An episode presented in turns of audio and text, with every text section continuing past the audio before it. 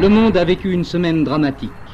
En mission de surveillance au-dessus de Cuba, les avions U-2 américains photographiaient la construction et l'établissement de rampes de lancement de fusées dont l'existence ne pouvait plus passer pour une mesure défensive. Uno cree que los diplomáticos son espías, no.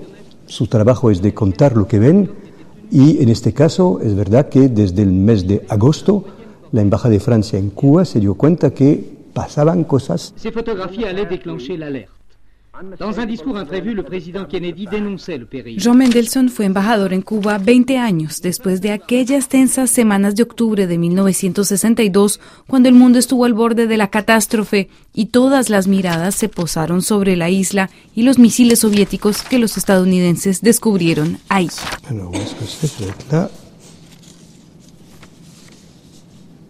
Hoy en día Mendelssohn es responsable de los archivos de la diplomacia francesa, es uno de los guardianes de los millones de telegramas que Francia recibió a lo largo de su historia. Tengo aquí el, el telegrama de La Habana del 18 de agosto del 62, hablamos bien del 18 de agosto, donde dicen que se estima de, que de, de manera secreta 4.000 personas llegaron eh, de origen eslavo o norte europeo, además de eh, mucho equipamiento, etc. Cosas que, que se dio cuenta un, un suboficial francés después de un eh, fin de semana en, en la región de Pina del Río, regresando del Pina del Río a La Habana, se dio cuenta de cosas que contó el embajador.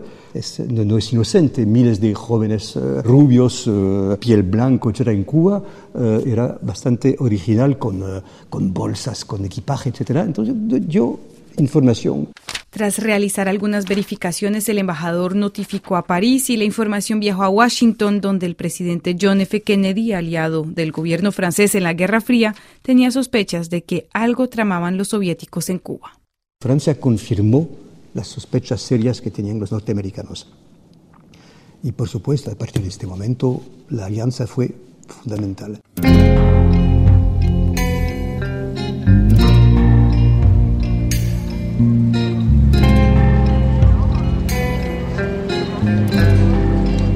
En el centro de París, una estatua de 10 metros homenajea el legado del expresidente Charles de Gaulle. Turistas y seguidores se toman foto con el general, héroe de guerra y protagonista en las tensiones entre bloques estadounidense y soviético. Ahí nos encontramos con Vincent Touz, historiador y especialista de la crisis de los misiles de Cuba, alguien que tuvo acceso a documentos confidenciales de Washington y La Habana. C'était mille fois plus dramatique que ce qu'on a cru. Fue en realidad mil veces más dramático de lo que se creía. A partir de los años 90, nuevos documentos revelan que los estadounidenses estimaban a 10.000 las tropas soviéticas en Cuba. En realidad había 30.000. Se dieron cuenta que había armas nucleares tácticas en la isla. Khrouchtchev avait euh, fait doter Khrushchev colocó misiles nucleares dentro de los submarinos que asistían a los portacontenedores que llevaban a Cuba cargamento civil, pero también los famosos misiles de la crisis. Esos submarinos tenían entonces torpillas nucleares de defensa. Además, en la época había armas nucleares por doquier, en Estados Unidos, por los aires y en el mar, en Europa. Mejor dicho, todo el mundo tenía el dedo en el gatillo.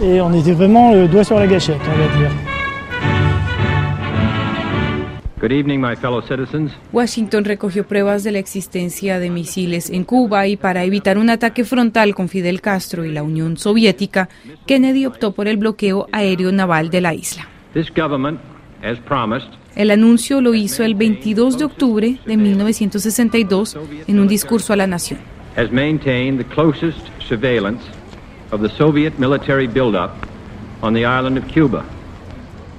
Quelques heures avant, il fait prévenir euh, ses grands alliés. Horas antes había advertido a sus aliados. Envió a un ex canciller, Dean Acheson, para informar al general Charles de Gaulle. Su reacción acabó marcando la historia de la alianza entre Francia y Estados Unidos. Les Américains craignaient que De Gaulle réagisse mal. La Casa Blanca temía que de Gaulle desaprobara, porque él reivindicaba cierta independencia frente a Washington. Pero de inmediato, incluso antes de que Dean Acheson le mostrara imágenes de la presencia de misiles en Cuba, de Gaulle ofreció el respaldo de Francia y Estados Unidos. Le dio su total apoyo. Euh. A la 1 y 45 de la tarde del martes 30 de octubre llegó a nuestra capital el secretario general interino de las Naciones Unidas, UTANT, invitado por el primer ministro Fidel Castro, para discutir sobre la crisis internacional planteada por el bloqueo naval impuesto por el gobierno de los Estados Unidos a Cuba. Patria o muerte, venceremos. A finales de octubre, Estados Unidos y la Unión Soviética acordaron desmantelar los misiles en Cuba. A raíz de la crisis decidieron también crear el famoso teléfono rojo, que sigue hasta la fecha conectando Washington y Moscú. Los archivos diplomáticos que Francia conserva indican que el general Charles de Gaulle quedó insatisfecho con la manera como Kennedy manejó la situación. Así lo detalla Jean Mendelssohn. Bueno, como país eh, con, la, eh, con el, arma nuclear, eh, meternos, meter a algunos aliados sin avisarlos, informándolos, pero de cosas decididas, aparte de una manera totalmente unilateral. De Gaulle era muy claro. Y hay una carta de De Gaulle a Macmillan, primer ministro eh, británico de la época, donde él dice, es verdad que ni usted ni nosotros eh, hemos sido consultados por los Estados Unidos y considerando la naturaleza de este asunto y las consecuencias posibles, guerra nuclear, eh, creo que normalmente un buen aliado habría tenido que no solamente informar, pero consultar. y eso es la prueba que esta crisis fue una manera eh, para De Gaulle de sentirse eh, consciente de que Francia podría tener un camino en la alianza, un, pro, un camino propio. Does the word topaz mean anything to you? What is topaz? story of espionage in high places. Otro aspecto que sin duda dejó mal sabor a los franceses fue el rumbo que tomó uno de sus informantes, una figura que viajaba con frecuencia a Cuba y que acabó siendo un agente topo. Ese hombre se llamaba Philippe Thiraud de Vaujoli.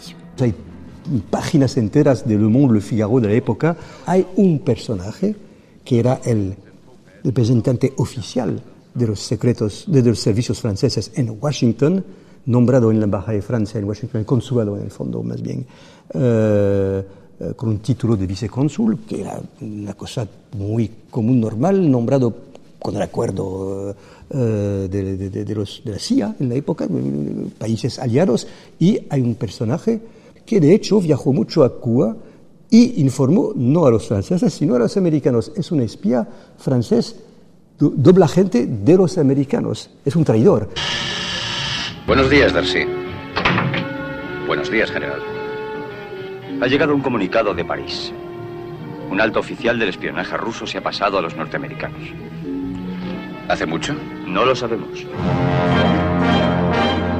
Eh, tan traidor que fue llamado de vuelta a Francia, que no quiso eh, llegar en Francia, se quedó en Estados Unidos, murió en Estados Unidos, es un traidor. No es un acto del gobierno francés, eh, la las informaciones, que eso sí son del tipo de, de, un espionaje, pero un espionaje a favor de Estados Unidos, no de Francia. Un espía francés de la CIA en Cuba. La historia dio mucho de qué hablar, pero fue un incidente menor y no fue lo que realmente fragilizó la relación entre gobiernos francés y estadounidense. Después de algunos meses, cuando en octubre, noviembre habrá los intercambios de información entre Estados Unidos y Francia a nivel más alto, que le di De Gaulle. En este momento, De Gaulle reprochará a los americanos, bueno, muy agradecido de información, pero en este caso habría sido mejor de concertarse con nosotros. Aunque se terminó bien la cosa, eso es la prueba que esta crisis fue una manera, al mismo tiempo que la crisis de Berlín, al mismo tiempo, una manera eh, para De Gaulle de sentirse consciente de que Francia podría tener un camino en la alianza, un, camino propio y no solamente un camino totalmente decidido por los norteamericanos. Es interesante porque al mismo tiempo el mismo canciller francés de la época, el señor Couve de Murville, que manda un telegrama colectivo el primero de noviembre a muchos, a muchos de sus embajadores, dice claramente Cuba obviamente está considerado por los rusos como un peón ¿eh? un tablero de ajedrez.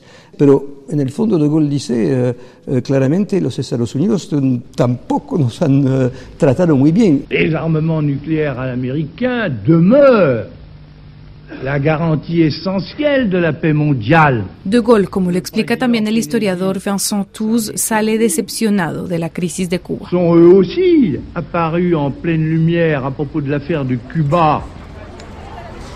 La conséquence quand même de cette crise. La consecuencia de esta crisis es paradójica.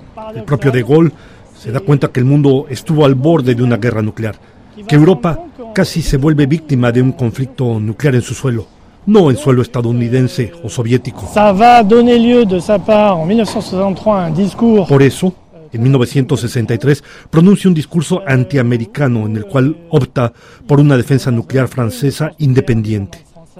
O sea que este apoyo incondicional a Estados Unidos lo lleva a reflexionar y a decidir, en fin de cuentas, retirar a Francia de la OTAN, algo que ocurrirá unos años después. Le conduit finalement à quitter l'OTAN, plusieurs années plus tard. Ne répond pas nécessairement et immédiatement à toutes les éventualités concernant l'Europe et la France.